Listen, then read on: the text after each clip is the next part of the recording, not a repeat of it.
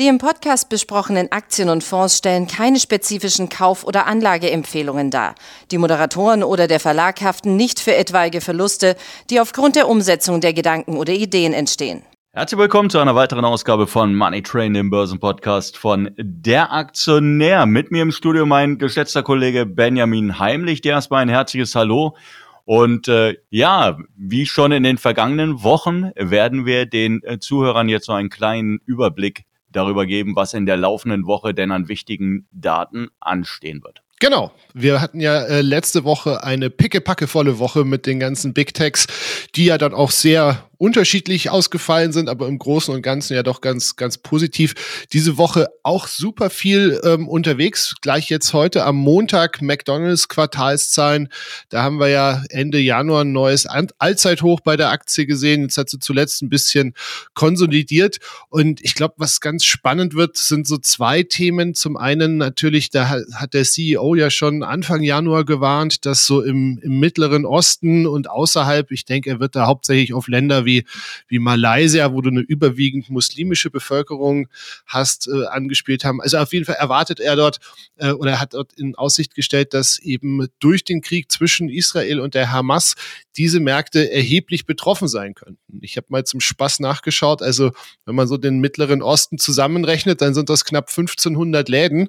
Und damit ist der Markt so groß wie Deutschland oder Frankreich, wo McDonald's zuletzt so vier, viereinhalb Milliarden Umsatz gemacht hat. Also schon, schon nicht ganz so wenig. Okay, ähm, es geht aber gleich äh, kräftig weiter. Jetzt bleiben wir ganz kurz nochmal beim Montag, denn Palantir wird ebenfalls Quartalszahlen bringen. Ich weiß, es gibt sehr, viel, sehr viele Fans des Unternehmens, die auch sehr genau ähm, nachschauen oder beobachten, wie sich denn das Unternehmen entwickelt und künstliche Intelligenz ist natürlich da eines der ja, wichtigsten Themen, denn die großen Datenanalysen, die funktionieren nun mal am besten mit künstlicher Intelligenz. Ganz genau.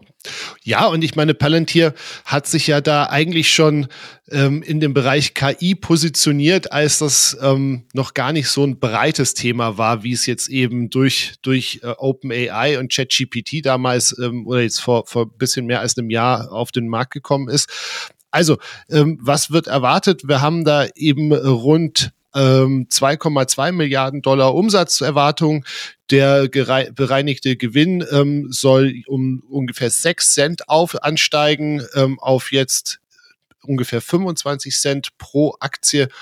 Ähm, ich glaube, da wird einfach wirklich auch spannend zu sehen sein bei Palantir, wie sich denn die Kundenzahl entwickelt hat. Ne? Also und vor allem, wie sich, vor allem, wie sich der Kundenmix entwickelt mhm. hat, weil es war ja bisher immer so eine Story, aha, das sind natürlich die, die davon profitieren, wenn das FBI, CIA, wer auch immer, an Ermittlungsbehörden äh, hier Aufträge platziert, aber die Idee war ja, wir gehen an die Börse und wir wollen dann auch einem breiteren Kundenfeld letztendlich zugänglich werden. Und das haben sie eigentlich ganz gut in den vergangenen Quartalen hinbekommen, finde ich, dass man eben auch dann Kunden aus der Wirtschaft für die eigene Software hier äh, begeistern konnte. Und äh, gut, wir werden es sehen. Dienstag übrigens kommen dann die äh, Quartalszahlen von Infineon. Es wird ja mit einem bereinigten Gewinn gerechnet, der jetzt unter dem Vorjahreswert liegt, 49 Cent je Aktie werden äh, erwartet. Ich finde schon ein bisschen enttäuschend, dass die Aktie, die ja zeitweise ganz gut mitgelaufen ist in diesem Hype um künstliche Intelligenz und ähm, um das Wachstum im Chipmarkt, dass dann äh, irgendwo ja, ist die Luft so ein bisschen raus gewesen und Infineon hat eigentlich gegen den Markt dann eher schwächer tendiert. Ganz genau. Und ich meine, sie waren ja jetzt zuletzt auch tatsächlich eher durch die Zahlen beziehungsweise noch mehr durch die Prognosen von anderen Halbleitertiteln getrieben, also ASML, Intel, AMD und so weiter.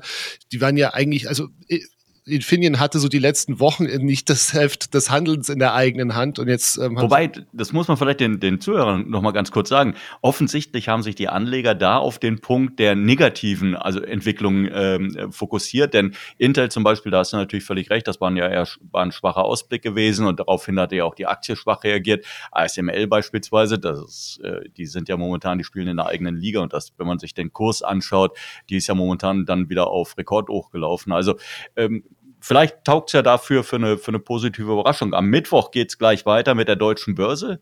Ein, ein spannender Wert, ähm, wie ich finde, auch wenn der jetzt nicht so spannend per se ist. Aber wenn man sich die vergangenen 20 Jahre anschaut, dann gehört die deutsche Börse zu den Werten, die am häufigsten positiv das Jahr mit einer positiven Performance abgeschlossen haben.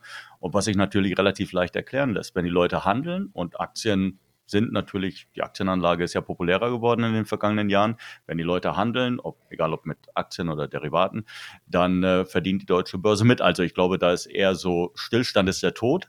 Ja, also wenn, genau. wenn sich die Märkte nicht bewegen und ansonsten könnte man sagen, ja, Hauptsache Bewegung und dann wird das schon klappen. Und bei denen wird gerechnet, dass die im letzten Jahr die Umsätze um etwa 18 Prozent gesteigert haben, dann auf knapp, ach, äh, knapp über 5 Milliarden Euro und äh, auch der Gewinn soll kräftig angestiegen sein gegenüber dem Vorjahr, nämlich von 8,14 auf 9,54. Also vielleicht so ein Hidden Champion, der immer so ein bisschen unter dem Radar fliegt, aber garantiert ganz interessant ist, um mal ja, einen näheren Blick drauf zu werfen. Absolut. Und ich meine, jetzt hatten wir ja 2023 eigentlich ein sehr gutes Börsenjahr. Nur was man halt immer so ein bisschen vergisst, wie du gesagt hast, ne? also eigentlich ist es ihnen fast schon egal, ob es insgesamt nach oben oder nach unten geht, ähm, weil gehandelt wird ja immer. Also die, die Leute positionieren sich ja, je nachdem, wie der Markt läuft und um das zu tun, müssen sie handeln. Ja, und tatsächlich ganz im Gegenteil, wenn du solche abrupten Bewegungen nach unten hast, dann spielt normalerweise das Handelsvolumen in sehr kurzer Zeit sehr stark an. Also das ist dann immer noch so ein bisschen Sonderkonjunktur. Am Donnerstag, ja, eines meiner Problemfelder, Kinder, in dem Fall äh, Alibaba mit Quartalszahlen. Ich bin mal gespannt, weil die haben ja ordentlich Druck gekriegt von äh, PDD Holdings, also es ist ja früher Pindudu, hieß der Laden ja, und äh, die hatten eine App auf den Markt gebracht, eine E-Commerce-App, das nennt sich Temu, kennen wahrscheinlich mittlerweile vor allen Dingen die jüngeren Generationen, so eine E-Commerce-Shopping-Site, über die du wirklich spottbillig Sachen einkaufen kannst, die äh, tatsächlich gar nicht so schlecht sind, wie man im ersten Moment dann immer denken mag angesichts des Preises. Ja, manchmal lässt die Qualität trotzdem zu wünschen übrig. Aber es ist ganz interessant, dass äh, jetzt offensichtlich auch bei Temu so gewisse Ermüdungserscheinungen eintreten, denn Analysten haben, wollen in den USA äh, jetzt tatsächlich beobachtet haben, dass sie so den Zenit bei den Downloadraten erreicht haben und bei der Nutzungshäufigkeit erreicht haben. Und das könnte sich natürlich irgendwie auch positiv für Alibaba auswirken. Die Aktie ist ja sportbillig bewertet, KGV 8 momentan.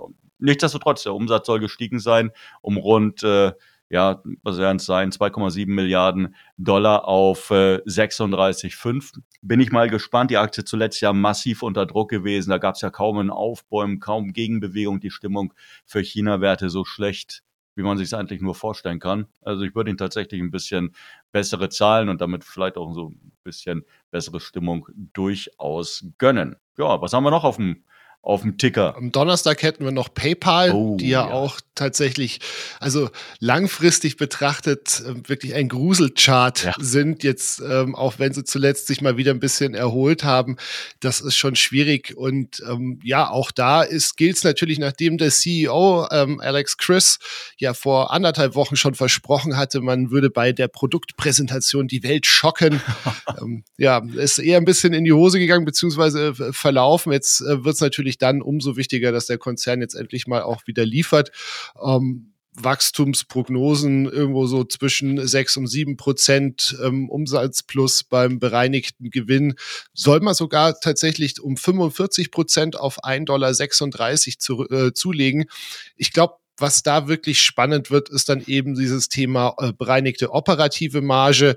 Ähm, man will ja hier ein profitables Wachstum äh, hinkriegen, wurde ja immer wieder angekündigt.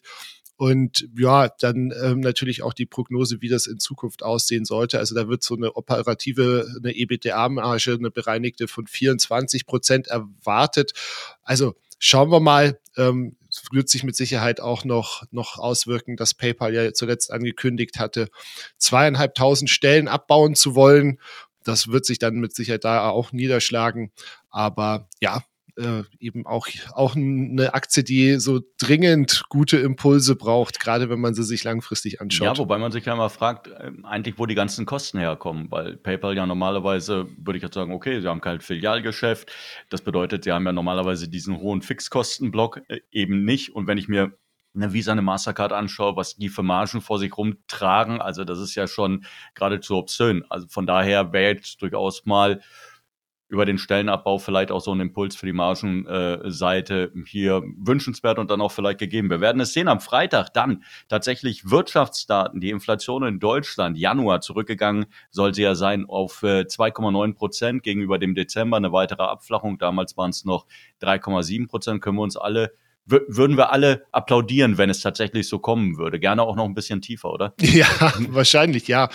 Ja, und dann ist natürlich immer die, die Ver äh, Hoffnung damit verbunden, dass dann eben auch die, die Notenbank zeitnah eine Zinssenkung vornimmt, weil im Prinzip, wenn die Inflation rückläufig ist, aber die Zinsen gleich bleiben, ist es ja quasi eine Zinserhöhung. Ne?